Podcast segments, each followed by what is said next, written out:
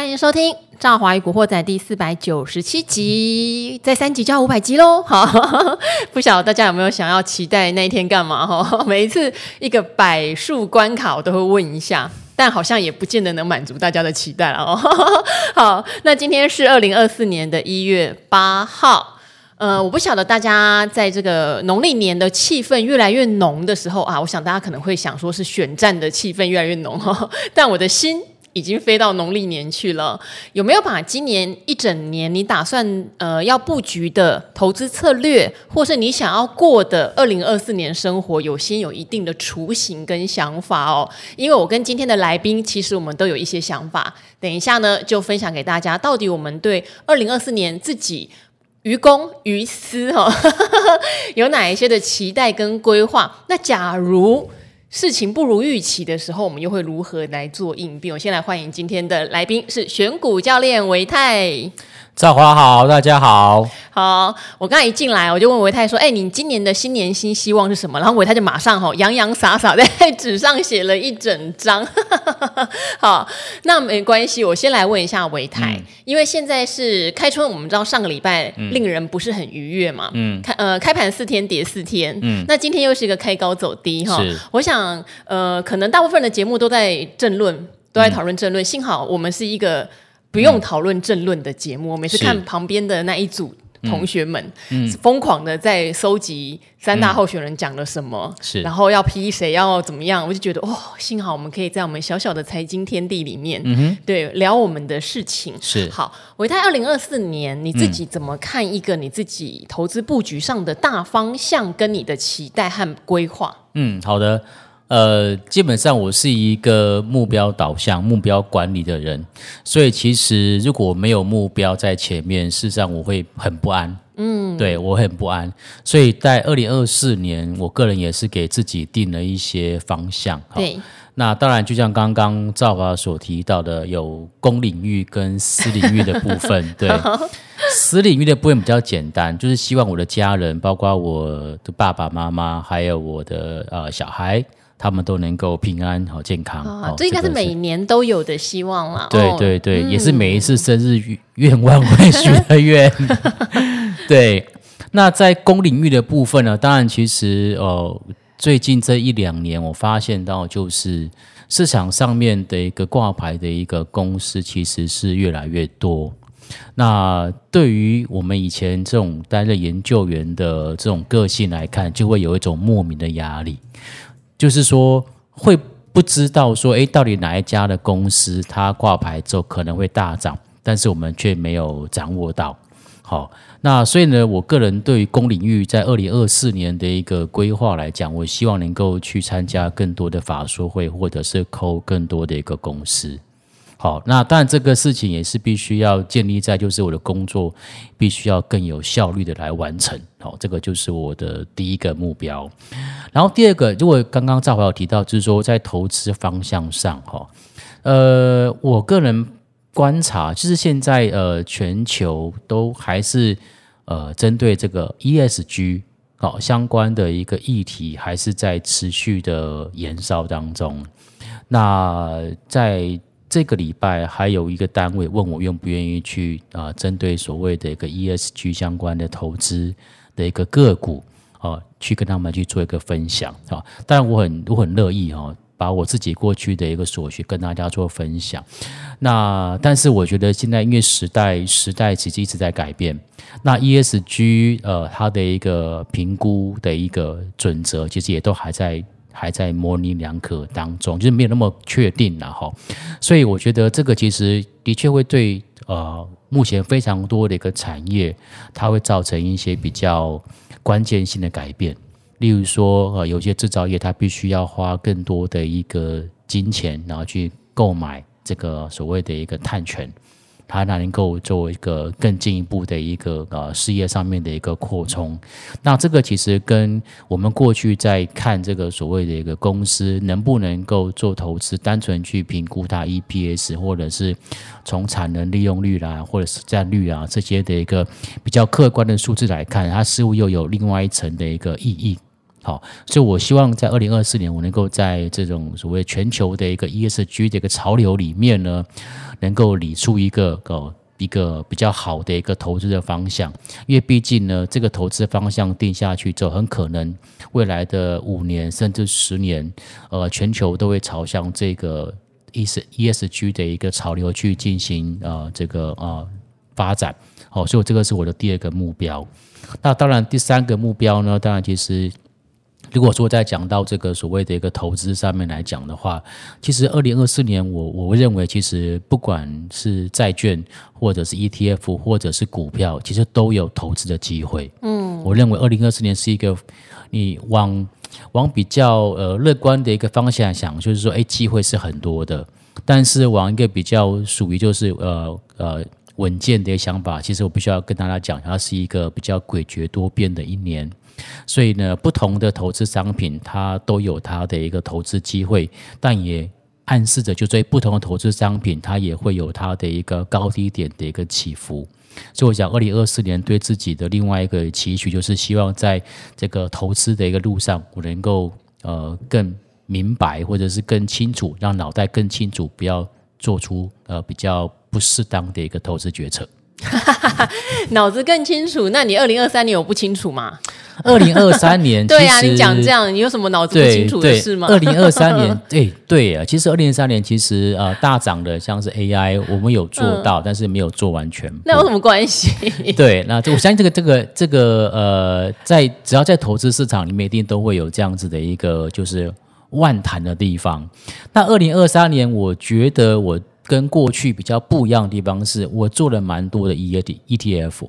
嗯，对，这个也是我也是以前我比较不会去接触的一个投资商品。我接触了主题式的 ETF，我接触了高股息的 ETF，但指数型的也有去做，所以我运气很好，在这一次这三个类型的 ETF 里面都还略有。略有收获，我不敢说很大的收获。那二零二四年，当然我会大概延续这个二零二三年的这种所谓的投资市场环境的一个变化，在二零二四年 ETF 的一个部分，我还是会持续做一个琢磨。哦，所以二零二三年，我觉得对我自己最最最大的最大的一些这个所谓的一个呃，就是收获，大概是在 ETF 上面的投资，甚至在 ETF 上面了解。然后从这里面呢，有找到自己的一些投资的一个方法跟准则。好，这是我二零二三年我觉得对自己最大最大的一个收获。好，我太很严肃呢。我本来以为你会讲出一些劲爆的东西，哈哈。例如，我也不晓得，因为像上次啊，大概上个礼拜四，小哥跟古鱼有来嘛，嗯，然后我们就乱闹嘛，就是说古鱼其实骨子里是想投机的，只是以前他在。你知道大型光电厂当研发，所以他把他的一辈子的欲望给压了下来。好，这些都开玩笑的。现在一集主要是要告诉大家，能够找到自己觉得最习惯和最平静的方式。嗯嗯，管你是短线、长线、投机、投资，对，适合自己就好。好，我觉得这个东西很重要。对，那我觉得我在二零二三年最满意的就是这件事，就是我也不会妄谈说 AI 没有赚饱赚满，或是很多股票卖飞了，钱有如数家珍的数给听众朋友听。嗯，很多人跟我说股票卖飞了很难过，就说难过，我数给你听，我宏基资讯一百四十块买，还跌到一百块套牢，嗯，但是因为知道 EPS 超过可能九块到一个股本，我就死抱活抱，嗯，就两百五就开心的卖了嘛，你就赚超爆多，就后来涨到四百以上，你说这是不是一个卖飞？是吗？可是你的判断是对的，嗯，就是说你认为这样够了，对，好，那我的准则还是比较偏基本面，比较不会说呃延五日线啊，哈回档就马上卖，那个可能是有时候会这样想。如果我对。它的基本面不够了解的话，对，所以论卖飞哈，二零二三不要跟我比，大家都有 卖飞的经验，超多的超多的哈。好，那我自己对二零二四年我目前的规划是这样子，我目前是比较低持股，我想这个我的听众朋友都知道哈。好，但是不是零持股哦，我从来就不会零持股，是，而且我的长线部位我都没有动。嗯哼，其实我长线部位里面有很多高值利率的标的，它都涨到我觉得我觉得算有点高了。例如说像金城资讯或中非资讯这种，就是软体资讯通路股，因为他们有值利率题材都涨有点高，和那边我都没动，因为以布局的。呃时间点来看的话，二零二四年的值利率应该是相当好。然后他们也没有像我之前卖飞的群光，对，还有群光 卖飞的群光一样涨这么多，是。对，所以这个部分长线投资的我还是有继续留着。嗯，好，但波段单我几乎都出了，我在等什么？其实我依旧是认为今年会有一个比较明确的回档，是。不一定对哦，但是那就是我现在我自己要做预测的时候，或是判断的时候，我会先去这样做，因为。我现在低持股，我当然就是认为未来会有更好的买点。是，那这个想法让我比较平静，而不会是现在我压了满手，期待上两万会让我比较平静。所以我选择的是等机会。对，好，等机会。那。这个机会不见得是大盘大幅修正，也可能是个股或类股的大幅修正，是创造的机会哦。是、哦，有可能指数没有回很多，可是有某一些我喜欢的股票，它回比较多哈、嗯哦。对，就像有段时间大家在看那个汽车零组件，都知道他们去年的业绩很好。对，可是涨上来之后，很多在休息。举一个例子好了，像做那个安全气囊那个引爆盒的建林好了，嗯嗯、它又涨上去，可是又回档。对，那我就会观察呀，因为它的 EPS 在二零二三年真的不错，是回档。我绝对不会用怎么涨不动了啊，回好烂哦这样的想法来看，我反而会看它的价值浮现没有。对，好，这就是我的投资性格哈。就举档例子让大家明白，它不涨我反而觉得是好事哈。是，像之前阿格丽讲的三洋工业。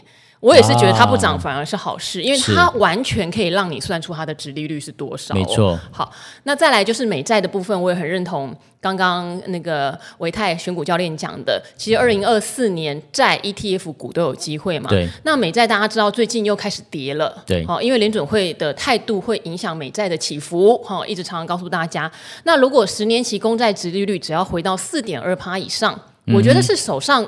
之前没有布局到，而很想布局的投资朋友们，一个好的时间点。是，当然，大家如果已经买满买 买很多了哈，嗯，我觉得不用去压这个，因为它的报酬一定是比股票市场缓慢，只是它安全。是哦，那如果你把大量的资金压在这上面，你可能就会有机会成本的问题。对，啊，所以这个是要大家想清楚的。然后讲的有点多，最后一个我私领域的好了啊。就是我有个李兆华与古惑仔的 YouTube 频道嘛，嗯哼嗯哼，那里面现在已经开始有所谓的频道会员付费的这个项目哈。哇哦！我初期是跟这个中国中中总中大胆合作了一个项目，嗯，我觉得大家可以试着订阅看看，是喜不喜欢这样的内容？是，我觉得这也是我二零二四年蛮重要的一个突破，或者是我喜欢我想要做的事情。是对，哈，我讲了一大串，太棒了！刚刚听到赵华有有手中有中非。我有点讶异，因为中非这档个股，我们以前都知道它是好公司。你知道中非最近一次好的买点是它十一月营收出来，股价却没动。它十一月营收出来很好，股价没动到一百零几。现在我记得今天一百二几了，那个时候都没动哦，因为它太冷门了。对对对对，因为它它比较它比较冷门哦，但是好像往往都是在就是年底这种所谓的一个就是专案可能会。会这个入账跟结结账的时候，他们可能会比较好的一个表现。不过，它也是在呃，在这个呃，就是系统领域、软体领域当中，算是非常非常呃，算长久经营的一家公司。对对、嗯，所以好公司，你说是不是在指数高档的时候都找得到，还是找得到？然后营收出来是不是马上反应？不一定。像我今天早上也有跟这个朋友在分享说，哎，最近可以观察什么？他就问我，我说我我看的跟大家可能都不太一样，我最近反而在看的是军工。啊，对，他从我手上也还有军工，对，他从二零二三年初涨一波之后到现在，有很多的个股都没有涨，但是军工当然二零二三年它涨的那一波，其实有一些是题材，但是当然也要挑一些就是有实质的获利的，例如说像。我就跟大家分享，我在看那个龙德造船啊，对对，好，听众朋友应该对这档应该有点印象哈。龙德造船有一阵子大家有没有提到它？对对，OK，我还有啦，你还有？哎呀，真的哇，这个英雄所见略同。没有龙德造船太久了，我抱太久了，嗯嗯，对对，超级久。对对对对对对，我这次去苏澳就买了，我去苏澳跑马拉松，看到龙德造船的那个场，我很兴奋，我想说哇哦。跑马拉松还可以顺便扣一下公司吗？你去哪里跑马拉松？我礼拜天也跑了一个马拉松。南方澳，呃、啊，在去年底的南方澳的马拉松，金金鼎他们主办的，对对对。然后，因为他在这个二零二三年的 EPS 前三季就超越二零二二年全年，是对。然后呢，再加上呃，他应该还有呃，也有两艘的船的营收，应该要在年底要入账才对。那二零二四年它的订单应该也接满了，应该也是接了五艘或者是六艘的一个船，也是必须要去做一个交船的动作。所以像这种就是它的股价有经过。可能有三四个月以上的时间的修正哦，啊但是它的一个获利啊，或者是什么基本面啊都没有改变，所以虽然说之前它涨多，那现在反而回档到这个位置点，我觉得有一点点就是浮现它的一个投资价值。好，我就是就在等这一类的一个标的，它什么时候呃，例如说它十二月份营收公告完，或者是它的呃全年的 EPS 公告完之后，它的股价。诶，或许会反映一下它的一个基本面的一个成长。好，我觉得像这种个股，就是我目前会观察的。但会有这样子的一个这种所谓的思维哦，大概这个以前大概在研究员的时候，可能没有办法做到，因为研究员因为呃常常就是盯呃追着营收在跑，然后追着一些成长股在跑，那反而就是有时候会难免会受到市场上面的一个气氛所波动。那反而在这近这几年，嗯，我比较热衷在执行我的那种所谓的价庄股的投资法，对，我会去选择一些就是它其实诶下档空险，那下档风险其实有限的这种所谓的个股，那这也可能也是我在二零二四年会再持续的去把它去做扩大跟延伸的投资法则。好，龙德造船，因为它算是台湾非常少数就是军舰国造的厂商，而且它接到的单子应该是最多的哈。我不敢说别家船厂都没有，但是它应该是非常确定接到蛮多订单的。嗯，那军工股在之前，我想军工就难免跟政治会有点扯上关系啦，因为之前听说国防预算什么的，常常会有被挡啦或什么的问题。那也很多人会讲说，哎，选后会不会所谓的三党不过半啊？这类型的预算会不会被挡？哈，我个人是。有时候不会想的那么复杂，不是没可能，不是没可能。例如说像重电，我觉得问题比较小。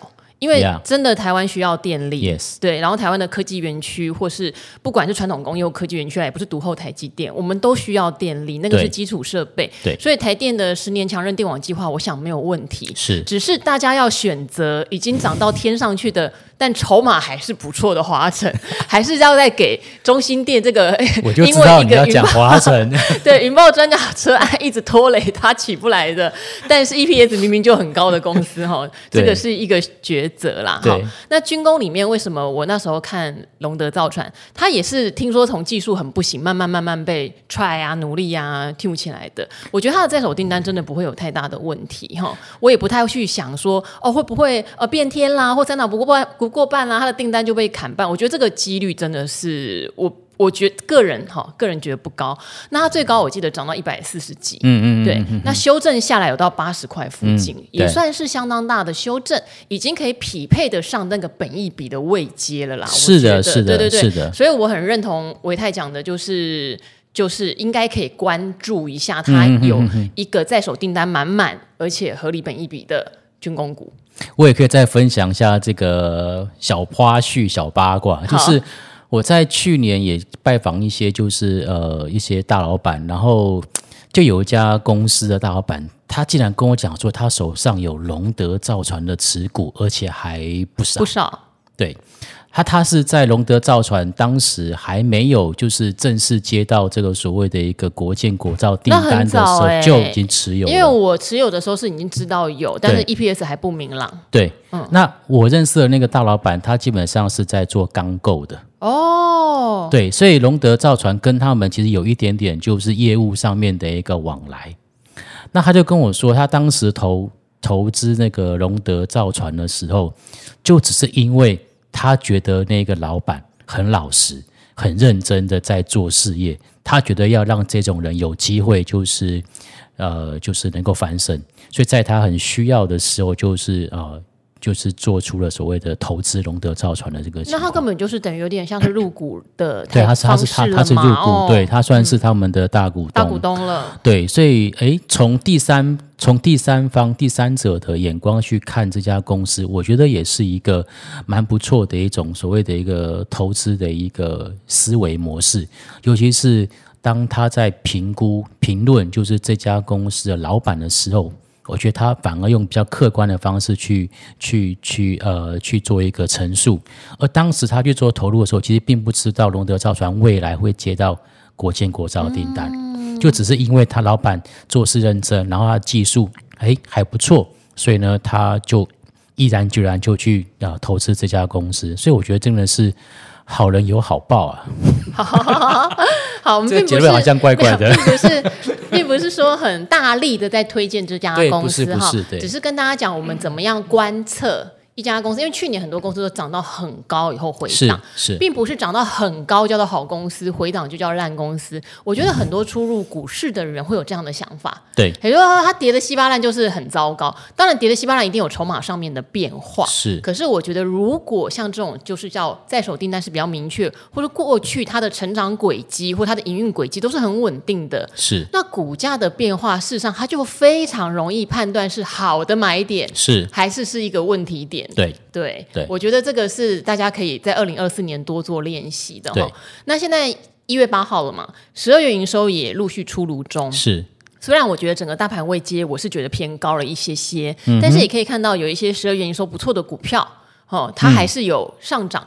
诶，举一个例子好了，就是节目也常常提到像星象这样的游戏股，对不对？是。好，星象游戏股大家都知道它很好，可越来越贵，越来越贵，越来越贵，哈、哦，都填全嘞，它一股配一股都填全了。好，那什么时候有时机？事实上，就是前一阵中国大陆在打游戏股的时候，它也莫名其妙不是就下去了，对，那就是一个很好的时机。是的，呼应我们刚刚讲的，它跌到七百块附近的时候，你要理解它的本质根本没有改变耶。对，那它股价从八百多变成七百，嗯，好公司碰到倒霉事，他、啊、也没倒霉啊。其实中国没有占他营收多但，他东南亚那边做的更大，对啊，对对，对，对，所以就完全是一个莫名其妙的状态。嗯嗯，而且他在我记得不知道是两呃二零二零年还是哪一年，中国一样在打游戏股的时候，他已经发生过一次，后来事实上证明毫发无伤。是，那第二次的机会来了，嗯，那还不 赶快减一点？没错，嗯，好，他十二月营收出来是很好。可是也可以看得出来，就有点开高走低，好像也是新高哎、欸。今天整个盘势对、嗯，就是有点开高走低的状态。对，那会有这样子的一个股价的一个开高走低的走势，当然其实有某些程度，第一个跟现在的市场气氛有关。现在气氛呢，大家比较会有这种跑那个打带跑的一种心态，因为接下来。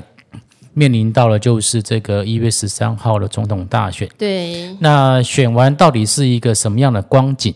现在大家都还不太知道。那再来就是说，现在毕竟就像我们在上次节目当中所提到的，目前台北股市我不可回避的就是它现在是一万八千点附近的一个历史的相对高档。对，那所以有很多的个股呢，它其实也在历史的高档。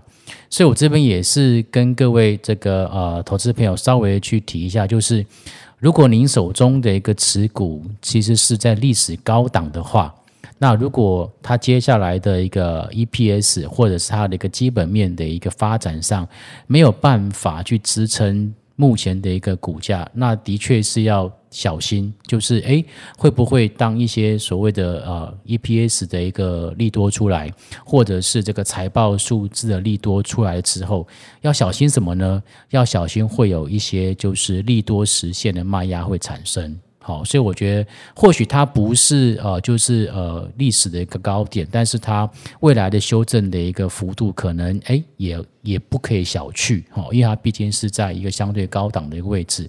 那就像刚刚赵伟所说的，有时候这个好的股票也是需要搭配好的时机点、好的买点，这样才算是一个比较完美的一个投资啦。好，所以我就认为说，诶，可能现在。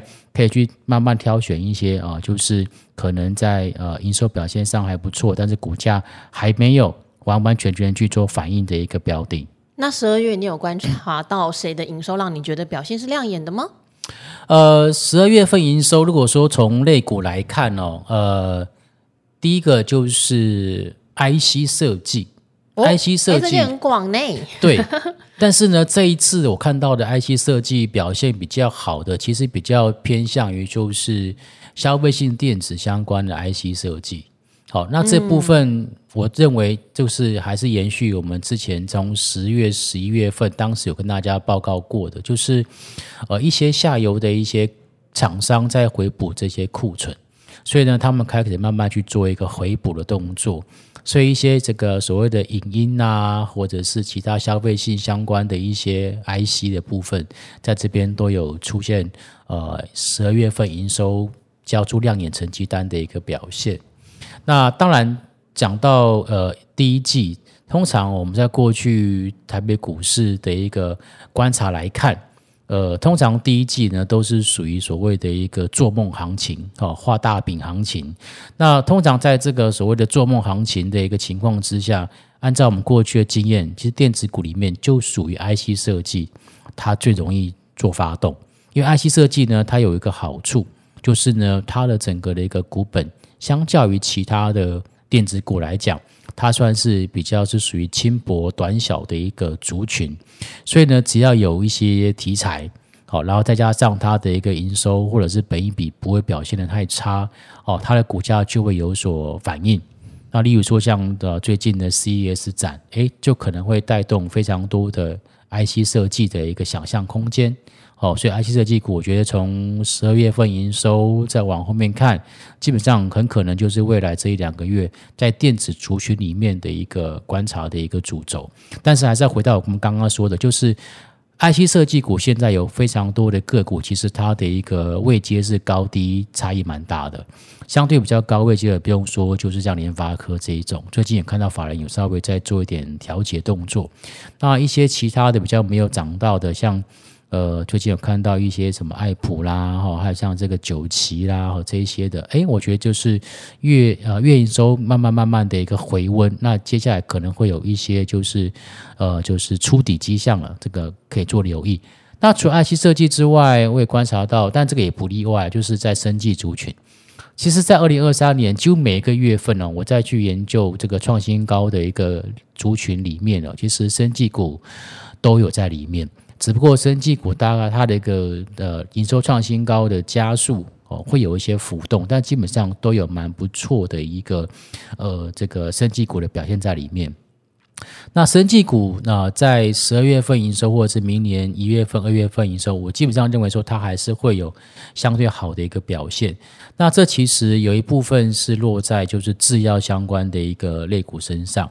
那尤其是我在二零二四年，我还会特别去观察到，就是在这个原料药的部分，因为新药说真的啊，有一些新药它呃还是有一些所谓的解盲的风险，或者是解盲过了之后，我要开始卖，卖不卖得出去，市占率到底会不会好，这也是一个问题点。但是呢，从呃最近呃这半年，我们可以发现到就是。一些所谓的就是呃原料药的需求越来越高，那这可能跟就是在最近这两年，这全世界的一些不管是啊、呃、这种所谓的感冒啦，或者是说像是一些新型的病毒啊，或者说这个研发出来的一些病症，其实都对这些所谓原料药的需求会有很大的一个提升。好，所以我觉得原料药是我觉得在制药股里面可以持续去做关注的。那再来。讲到十二月份营收，或者是跨到一月份营收会比较好的，按照过去的经验，就是汽车股，哦，因为呃，在过年期间，就是跨年这个期间，其实呃，这个车商为了要冲刺一下，就是他们的一个全年的一个营收，或者是这个所谓的挂牌数啊，基本上都很。喜欢在就是月底啊去做一个促销的一个方案，那所以呢，基本上在这个车上来讲，在十二月份他们的一个呃挂牌数哦都会往上做冲高，那当然啦，它的一个营收的一个表现也会往上做冲高，那甚至这一个所谓的一个促销方案有可能就延续到就农历年节之前。哦，所以我觉得在汽车甚至汽车相关零组件的部分，我觉得这都是在过往比较可以持续去做留意跟关注的一个部分。今年当然，我想金融股可能也会是个送分题啦。Yes，不见得会赚很多，嗯，但是我觉得他们的获利，嗯，然后不管是本益比哈、股价净值比，然后加上这个股息殖利率。对，其实今年算是金融股的好年。对对，只是它不见得会像电子股那么飙，它要适合喜欢这种股性的人。对，金融股呃，可能就是刚刚赵华所说的哦，就是哎，它在过去我们知道，在十二月份或者是到农历年节之前，就是一月份，基本上这种所谓的过年期间哦，这种银行的它的这个业务量都会明显的一个增加。好，那所以呢，呃，在金融股的部分呢，呃，以银行为主体的这些金控公司，甚至是直接就是银行股，像这个二八零九的金城银。哦，它在整个的这个呃十二月份营收的表现就相当的不错。那已经公告出来的还有玉山金，玉山金它 EPS 已经公告出来了。好，如果没有记错是一点四多。那这个 EPS 其实也是优于在过去的一些记录。那当然玉山金它在这个玉山银行的一个贡献也占它百分之六十到七十的一个 EPS 的贡献，所以。我要说的就是，呃，在以银行为主体的一个金控公司，我觉得都可以去留意一下，就是在整个的这个呃十二月份营收所带动的这个所谓的一个获利表现，甚至会延续到明年的一月份，甚至到二月份。那当然，证券股我们在之前节目当中，我特别跟大家提到过，证券股呢，呃，随着呃这个。大盘啊，在这个一万五、一万六、一万七往上走高以来，事实上，证券公司的这个营收跟获利也是持续的往上做增加。但是重点是，他们的营收获利往上做增加的同时，他们的股价却没有很同步的去做反应。哦，还有相当多的证券公司呢，他们的股价低于净值。哦，所以在这一块我。我个人会去特别关注啊，因为通常在行情走到后面，诶，呃，不知道要去买什么的时候，像这种，呃，获利有成长，但股价还没有完完全全反映的这些族群，到最后呢，市场上面都会有一个补涨的一个机会，哦，那时候就可以去反映它的一个股价往上去做上涨的一个情况。好，因为我的投资特性是喜欢去捡它有价值浮现的时候，嗯，然后大家还是要。呃，我觉得还是要分清楚，你做的到底是短波段单，还是你希望是做长线等待单？嗯，这真的是完全不一样的概念。因为我刚才在看股票的时候，看到有一档最近表现还不错，就是泰博哈，嗯、做这个呃试剂啦、耳温枪啦相关的。对，因为他在一百四十几、一百五的时候，我跟听众朋友分享，我觉得大家很厉害，因为当时我只是。呃，没有把名字讲出来，我只是讲说大概一百四几、一百五，可是前三季就赚了快一个股本。嗯，我都像这样的公司，因为它之前因为疫情的关系有涨到非常高，嗯、我觉得那个叫疫情红利。嗯，可是它过去本来就是会赚一个股本的公司。嗯，所以跌到一百四几的时候，我觉得它的价值是浮现的。嗯，后来听众朋友就很聪明的把它猜出来，然后跑到前一阵子有一个人在我的李兆华古惑仔的 YouTube 频道就留言问说：啊，我听了你讲泰博，我现在。有要获利了结，转到半导体类股是不是比较适合？嗯，那我的回应是，因为它对我来说是属于长线等待股。嗯，对，那它是有直利率保护。跟你要去冲半导体，如果你是想要做破断单，那是两种思维。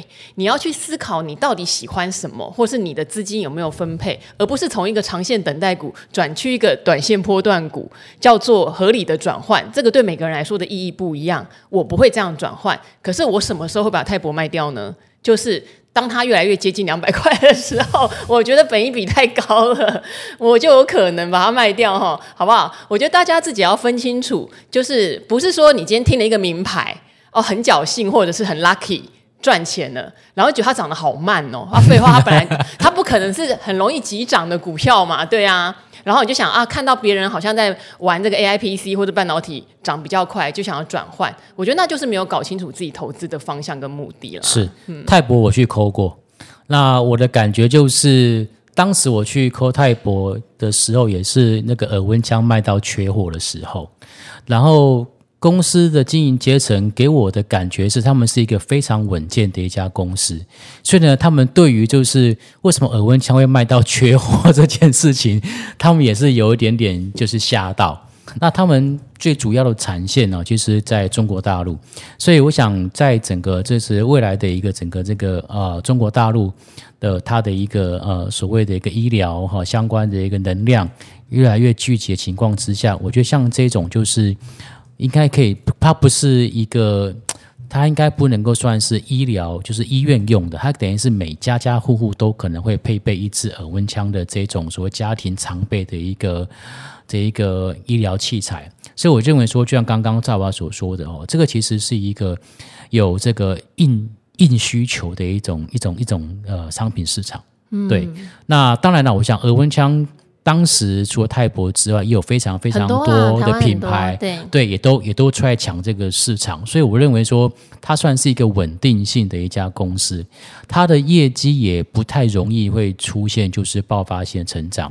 但是如果说你是用价值型投资来看，这家公司的确还是可以值得做关注。好，就我们今天其实也分享了蛮多我们自己在关注的股票和我们应对的策略啦，哈，并不是说。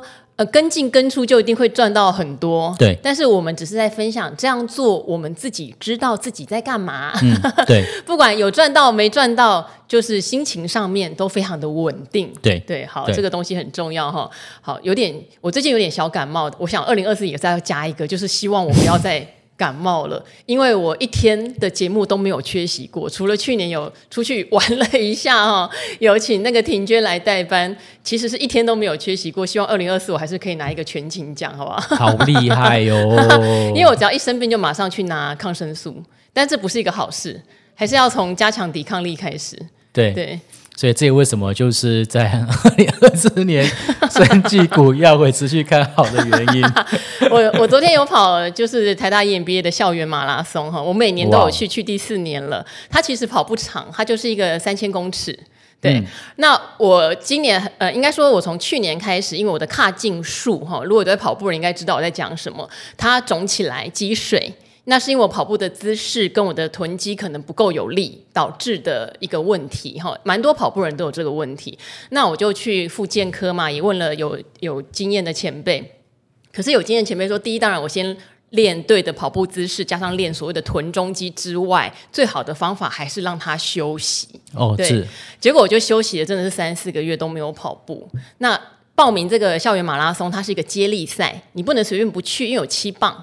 哦，即使我有点感冒了，哦、然后我的髂胫束我也不确定好了没，再加上三四个月都没有练，我还是去了这样子。一棒要跑三千，三千公尺其实是短短跑，可是这很痛苦，因为等于大家都是从头冲到尾，就是等一下三千公尺除以七，还是一个人跑三千？一个人跑三千，对，那不算短跑哎、欸。呃，对，但而且它令人痛苦的是，你短跑你冲个四百，你可能还能接受，对啊，可是你几乎三千，你都是要用一个。呃，相当的速度在冲，是对，因为如果你是跑二十一公里的，或是四十二公里的马拉松，嗯、你可以配速嘛，你中间可以走慢一点或者什么。可是这个三千公尺就大家都在冲，说配速是假的，大家都全力就冲出去了。这个大家就只能一直尽你的全力在跑啊，嗯，对，这个距离很令令人厌烦。嗯、好，那总之我也冲回来，结果我比去年快六秒，哇、哦，好。那时候我也觉得很怀疑，就是我的状况是不好的，我又没有练，因为我本来雄心壮志，今年要进步两分钟这样子。嗯，那我怎么可能还能快六秒呢？我也没有想太多。嗯、后来今天早上我看了我手，就是手表，我的运动手表上面的记录，嗯、其实我的心率是完全不合格，就心率爆掉了，哦、代表我真的用很不好的状态在跑。嗯，那为什么快六秒？你知道吗？因为我跑第四年了，嗯，我对校园马的那个路线非常熟，啊、所以我就会尽量。该转弯的时候就提早赶快转过去，然后尽量跑边边角角，所以我的总长比去年少跑了一百多公尺。哇，那这也是很厉害哎。然后，所以我才快六秒，其实我速度没有进步。对，哎，我也想要分享一下，像我的那个教练就有跟我讲说，事实上，呃，当然在户外活动是很好的，但是他认为说。呃，在还没有养成正确姿势的时候，可以先去健身房，就锻炼一下这个自己的这些所谓的一个身体的肌肉。因为健身房它是在一个固定的轨迹里面去做运动，那在户外活动，可能可能就是你的那个受力的方向可能不会不一样。例如说，我我这个这个地这个马路可能会有呃会高高低低，那对有时候这个如果说哎这个身体的一个素质没有调整好的人。很可能直接就去呃去练个所谓的三千五千，反而就容易受伤。所以我就一开始应该我像我就会建议我爸妈不要常常去做或者户外的爬山，你可以呃分一段时间，例如说去健身房，嗯，对，尤其是天气不好的时候，就不要硬要去爬山，就是从健身房开始练练自己的肌力也可以。所以从以上的这些所论述来看，我们会认为说。一些新挂牌的健身公司的公司的股票可以留意一下。